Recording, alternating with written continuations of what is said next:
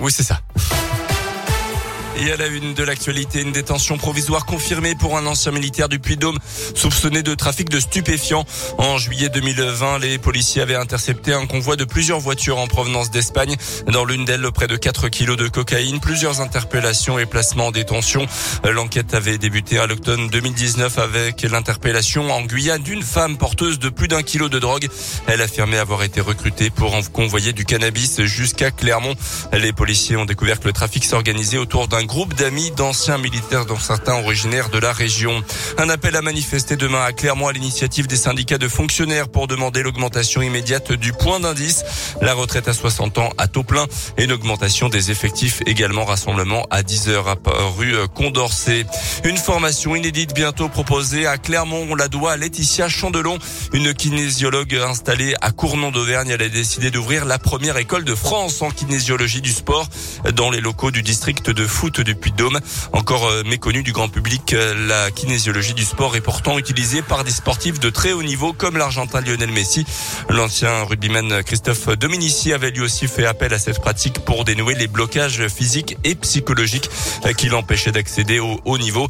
Dans quelques semaines, les futurs kinésiologues seront donc formés chez nous à Clermont sous la houlette de Laetitia Chandelon. L'objectif du kinésiologue du sport, c'est vraiment d'accompagner le sportif, trouver les ressources et à mettre en connexion le mental, les organes et les muscles pour qu'il ait une meilleure tonicité musculaire et qu'il ait une meilleure performance sportive. Par les partenariats qu'on est en train de créer avec les différents clubs de la région, le but c'est effectivement de permettre aux sportifs d'avoir déjà cette information et de pouvoir avoir des kinésiologues du sport à leur disposition. Et c'est aussi permettre aux kinésiologues qui se forment de pouvoir avoir leur, euh, leur stage obligatoire de 15 jours en centre pour qu'ils puissent euh, étudier le mouvement au plus proche du terrain.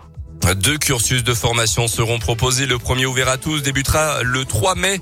Le second ouvert aux kinésiologues déjà certifiés et aux sportifs commencera au mois de septembre. Plus d'infos sur notre site internet radioscoop.com. Dans le reste de l'actu, des signaux positifs selon le président ukrainien après une nouvelle séance de négociation hier avec la Russie en Turquie. L'armée de Vladimir Poutine a annoncé son désengagement progressif des environs de la capitale, se concentrant sur l'est du pays, notamment les, les États-Unis invitent quand même à la prudence en parlant d'un repositionnement des soldats et non d'un retrait pur et simple. Au sud, la situation est toujours bloquée à Mariupol, encerclée et presque entièrement détruite. Des couloirs humanitaires ne sont pas possibles pour l'instant, annoncé hier Emmanuel Macron après une heure de discussion avec Vladimir Poutine.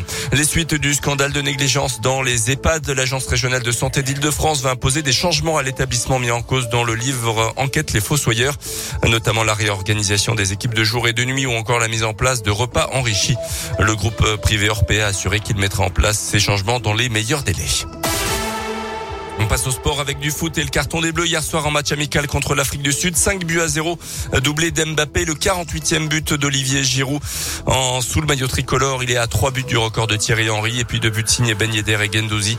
On retrouvera les Bleus au mois de juin pour la Ligue des Nations. Et puis en probé la défaite à domicile hier soir de la Jave contre Nantes 75-80. Les Auvergnats sont 7 au classement et recevront Boulazac vendredi.